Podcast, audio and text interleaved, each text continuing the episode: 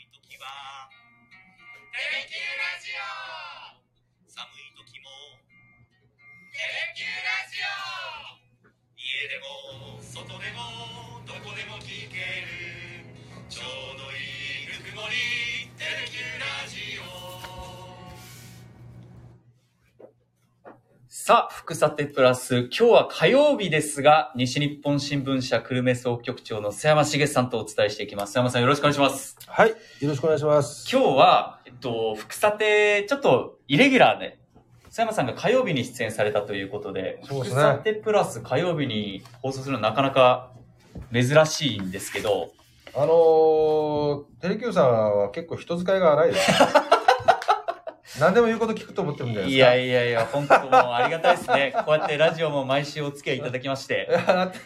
伊藤さんが、はい。もうあの、もうね、当然のように、やっぱり、あの、拉致していくので。一応あの許可を取ってるつもりではあるんですけ ど私も当然と思っいやいやいてやあの許可を取らせてもらってるところあるんはでい楽しみにしております。いやーでもあれでですね、はい本当今日はいつもスタジオでええお伝えしてるんですけど今日はちょっと移動してきまして控室であのメイクとかする場所でですねこのラジオをお届けしたいなと思っていますあのーはいオープニングのジングルでもいつでもどこでも聞けるっていうんですけど喋る側もいつでもどこでも喋れるっていうのがこのラジオの良さかなと思いますこね、れ、もう本当スマホさえあればねそうですあの、どこでも喋られる、どこでも収録できるっていうのはすごいですね。そうですね。もうだから、はあの、曽山さんとスマホがあれば、このラジオは成立するって いう、どこでもですね。い、あ今日はもう鏡の、大きな鏡の前で喋ってるんでね、いまあちょっとまたいつもとは違う感じですけども。はいそうですええええということで、あの、ええ先週ですね、あのー今日は何の日でしょうっていうのをやりましたけど、ね、パイナップルのね。はい、パイナップルの、パインとパイナップルの違いみたいな話をしたんですけど、あの、今日何の日でしょうっていうシリーズはちょっとそろそろ飽きてきたかなと思 って、まあ、あの、簡単に触りだけします説明しますと、はい8月23日調べました。はい。あのー小池屋のポテトチップスがほう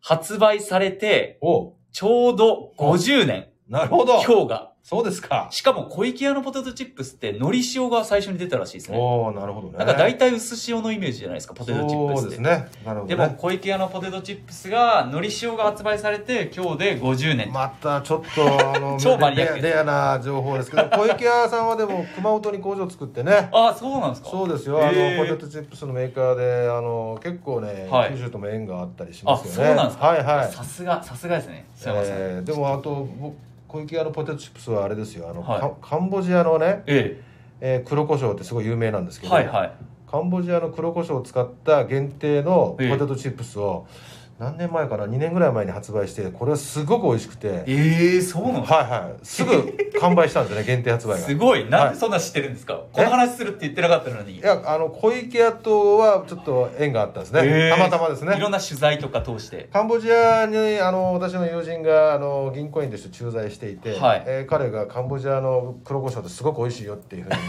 に言っててええで僕は日本に帰ってきたら小池屋さんと、はい。えーコラボをしたんだと、はい商品があるんだって教えてもらって早速取り寄せて、はい。えー食べましたいええ美味しかったですかやおこれ本当美味しかった、はいへーでね要はねあの黒胡椒が別に別袋に入ってて、はい。それをつまみながら食べるんだね黒胡椒の粒をあ、そうなんですかそあ、だからかかってるわけうじゃかないかですってかるわけじゃないへえ知らんだかかっら本当にフレッシュな胡椒と、はいそのパリッとした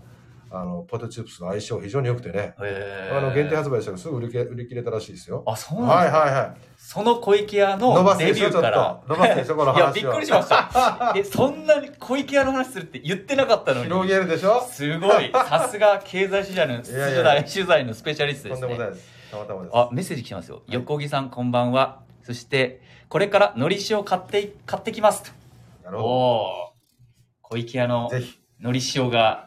発売されて50年なるほどとでいもう節目な50んで年す。なんですねまだねそうなんです。うんはいで、はい今日何の日シリーズはやめたんですけど、はいやめてないけど、えっと、今日、誰の誕生日かっていうのを、前回ちょっと瀬山さんおっしゃってたじゃないですか。はいはいはいそういうのもいいよねっていう話されてたから、ちょっと調べてきたんですよ。はい瀬山さん、誰の誕生日だと思いますそれはさすがにわかんな いですねそれはもうちょっといや、調べてるかなと思いっやて調べてませんルイ16世、あそうですフランス国王の誕生日。いや、他にもですね、結構いて、 8月はい。 23日、はい岡江久美子さんとか、あはあい、の誕生日って書かはれいてあとはあのこれのコービー・ブライアントああ、なるほどですね。 NBA 選手ですよ、はいはいはいコービー・ブライアンありトますけどね。はい。エグザイルのアキラおいくつな、おいくつになるんですか、アキラさん。アキラさんは1981年生まれなんなるでほどね何歳だろう今日で42か。え41かな42か22 41なか。はい、はいですねはい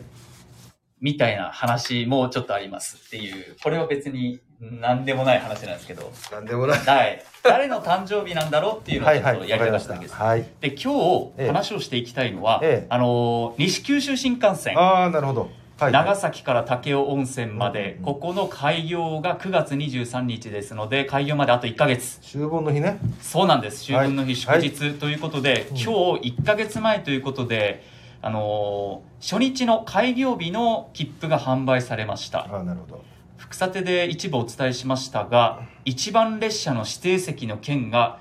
わずか10秒で完売したとああ、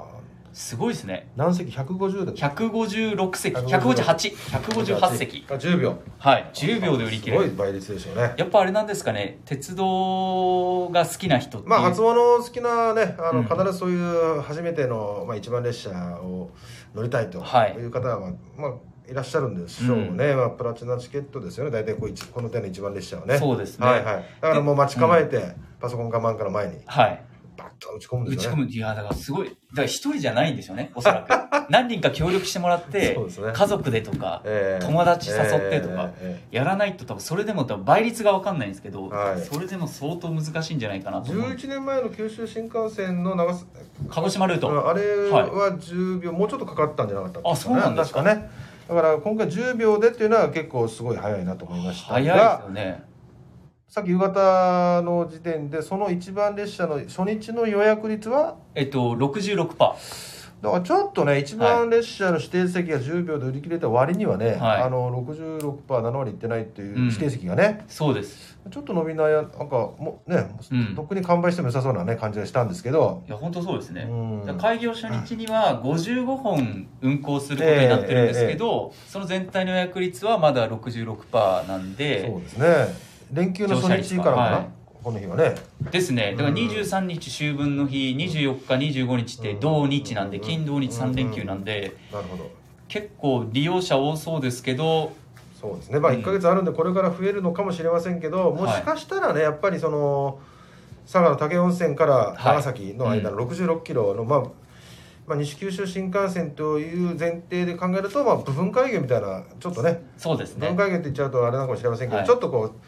博多から一気通過で乗れるわけじゃないので、はいまあ、その辺が少し影響しているのかもしれないですね。かもしれないですね、はいはいはいええ確かに乗り換えが必要ですからねそうですね結果的には、まあでも非常に素敵なね列車なので、はい、まあ私も乗りたいなというふうにいつかはねですね乗りたいなと思いますけどちょっと落ち着いたらメッセージでも来てますね、はい昨日嬉野滝雄に行ってきましたおそうなんですかん小木さんカモメいつかは乗ってみたいです曽山さんと同じですね、えいやカモメってカモメっていうのがし調べたらかなり昔からこの名前あるんでしょえいや歴史は古いんじゃないですか、い今も特急で使われてるしはいあのーやっぱちょっとそういううー特別な列車に名前付けられる名前なんじゃないかなっていう印象がうんもうちょっと鉄道ファンっててっちゃんいわゆるてっちゃんじゃなはいいわゆるてっちゃんあんま詳しくないんで出すけど川さんみたいですけでどもいつずーっとカモエってなんかなんどんなんかそう走ってるイメージありますよね、はいうん見る資料で調べると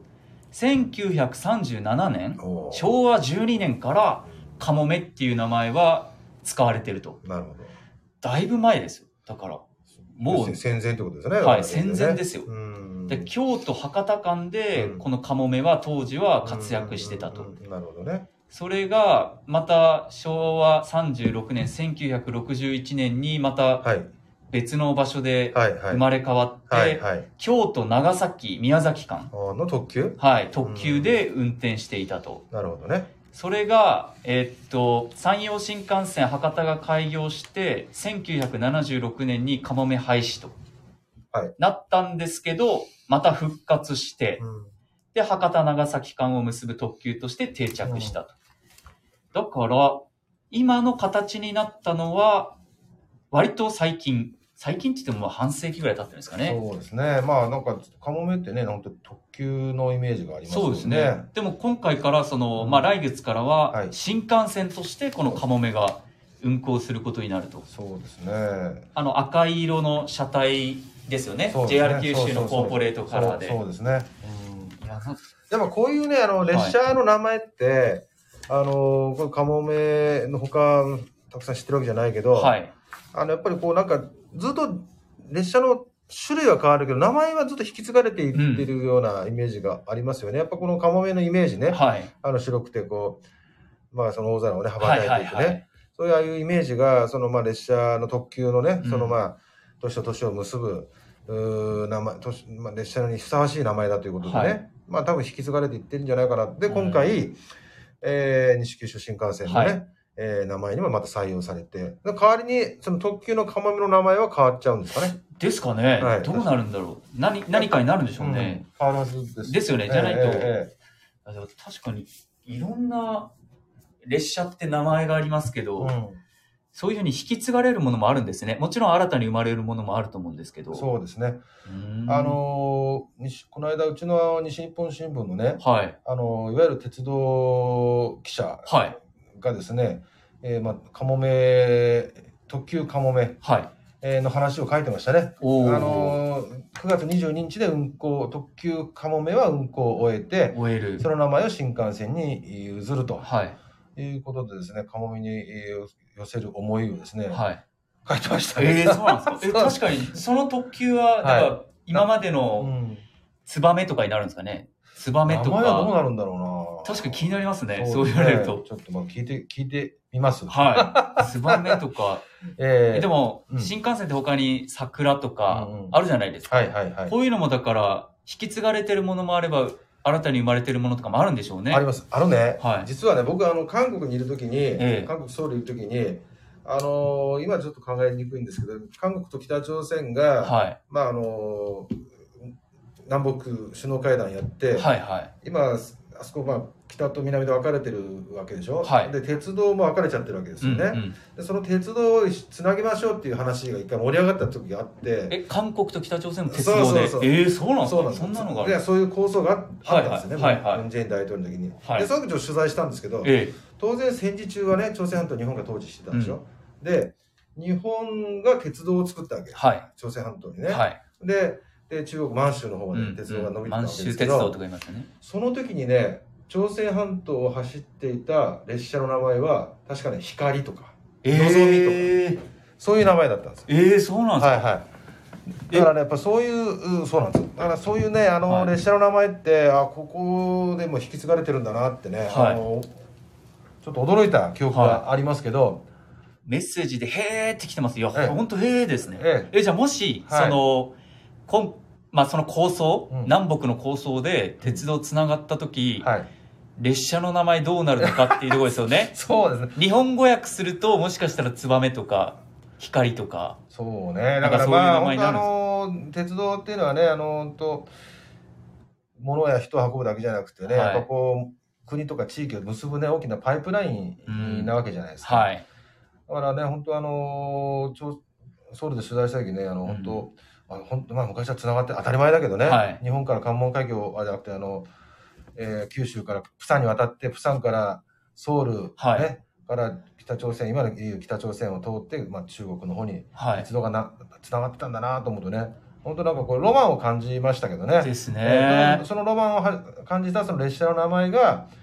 えーああった記事がねプサンから満州はをつなぐう列車急行は光のぞみっていう名前いだ光のぞみってもうだってもうそうそうあの新幹線走っそうてなんるです今の名だ前かとらして昔からまあこういう名前っていうのはね日本人がやっぱこうなんていうの好きなね名名前でそしてまあ新幹線が走り始めた時に、はいこの光って名前を採用したわけでしょうね、えーで確かになんか光とかのぞみってはい明るい感じですよね名前そうがなんですよね、あメッセージ来てますねはいみゆさんからえ「へえ知らなかったです」ってえそうでしょはこれでも僕もびっくりしたんですよいえーそうなんですええね釜山ソウル間をつないだ特急は暁っていう名前だったみたいですね。暁ええだからまそうなあんだまあそれはちょっともうねふちょっと古い名前のはい感じがするんですけど、光のぞみってねびっくりでしょびっくりですねでしょはだからこういう名前はまあそのカモメもそうだけどやっぱり馴染んずっと日本のかまあ馴染まれた馴染んだ名前、はい愛着のある名前っていうのはまああのどんどん引き継がれていくんだなということを、いですね今回改めて感じましたけどでねすねカモメいやだからあとはあれですよ、あのその長崎から武雄温泉まで開業するわけじゃないですか、はいはい今回新幹線がえ、さっき磯山さんから話ありましたけど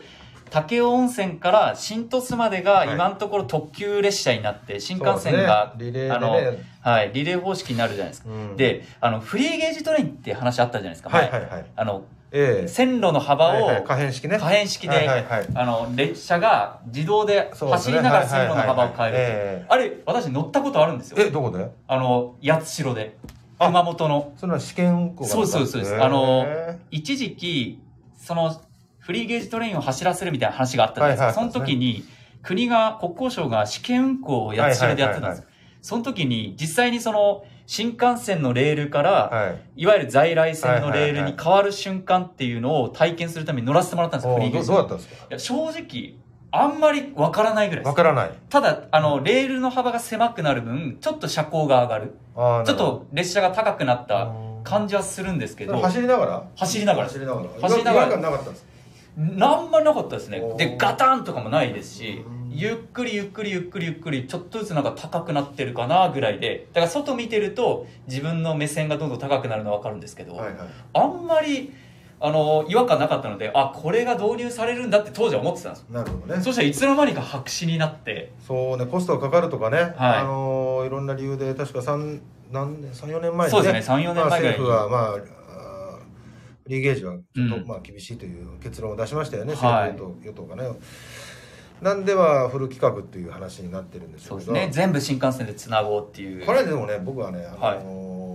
日本の技術があればフリーゲージはできると思うんですよ。僕もできると思いましたできると思うんですよ実際に乗ってみて、はい、できるけれども、はいあのー九州新幹線はな、まあ、鹿児島ルートはもうフルで走ってるわけでしょ、はいで長崎西九州新幹線だけフリフリーゲージはいというのは多分ねコストの問題だと思うねああなるほど、うんだからずっと運行してるとやっぱりコストがかさんでいって、うんいやそ確かそうでした、費用負担がとんでもなくかかるから、はいはいはい技術的にはできるはずなんですよね、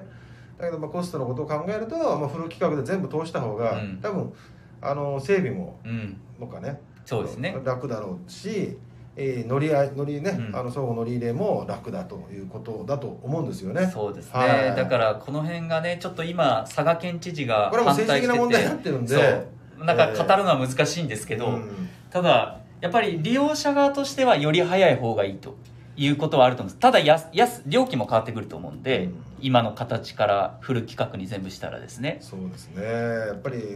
まあ、かんまあ九州域内だけで考えたらね、うんまあ都新都市からあの武雄温泉までが、はまあ普通の列車はいで特急でで、うんまあ新武雄あ武雄から長崎まで新幹線、はい、まあ、それでまあそんなもんかなと思うのかもしれませんけど、うん新幹線っていうのは、まあ、日本全国つながってるわけで、まあ関西特にまあ関西とか中国地方からとかからはい新幹線で乗り換えなしで長崎まで行けるか一どうか、本でですねね、うん2回乗り換えなきゃいけないでしょ、これ。そうですでしょそうなるんですようん博多とだから武雄温泉乗り換えないといけないんですよ例えば大阪から長崎に行くと新都市は乗り換えるんじゃないのあえっとそうですね新都市ですねごめんなさいだからそ乗うりです換え新都市をしなきゃいけないってなると、若干心理的に、うんあの、やっぱちょっと面倒くさいかなって思う方が、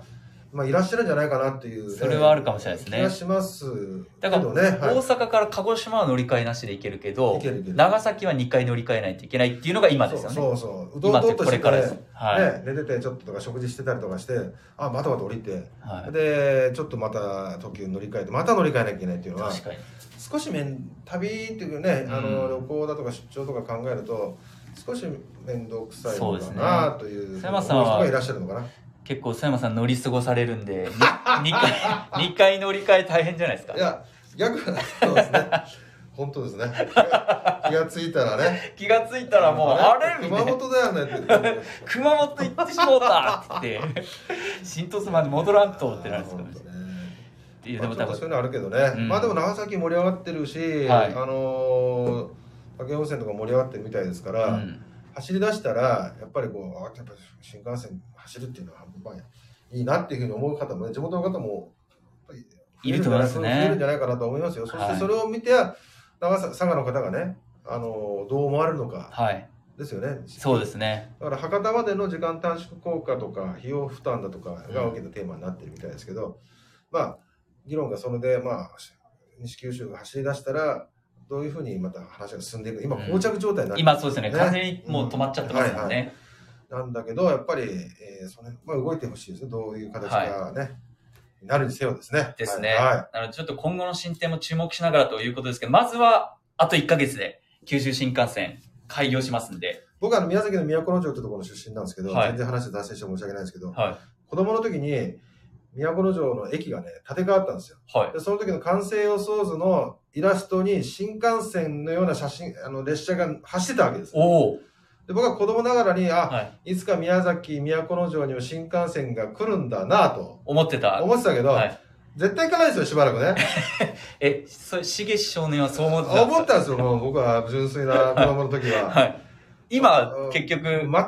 ないです全くなあるれほどだけど東九州新幹線構想構想はなくはないけど、はい。僕は当分先の話ですもうもうなるほどもう僕は生きてる間ないと思うんですなけどるほど。だからね、西九州のね、長崎、佐賀の方、特に長佐賀の方、新幹線が通る、開業する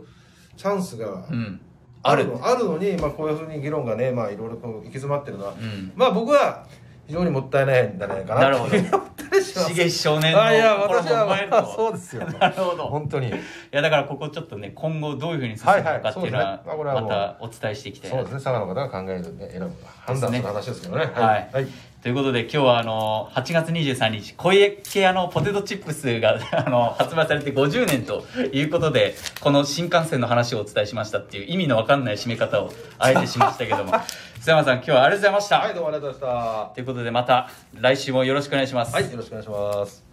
いや新幹線の話も非常に面白かったんですけど小池屋でこんなに盛り上がると思わなかっ小池たが、 なんでそんな膨らま知っしてんだたっでていうしょちゃんと。なんで黒胡椒でそんな話知ってるんだって思いましたけいど。やあ、本当そうなんで本す当か。そうなん別で食べるってなかなかないですもんね。本当ね、生胡椒美味しいんですよ。あ、そうなんですか。ちょっと皆さんも小池屋の黒胡椒機会があったら食べてみてください。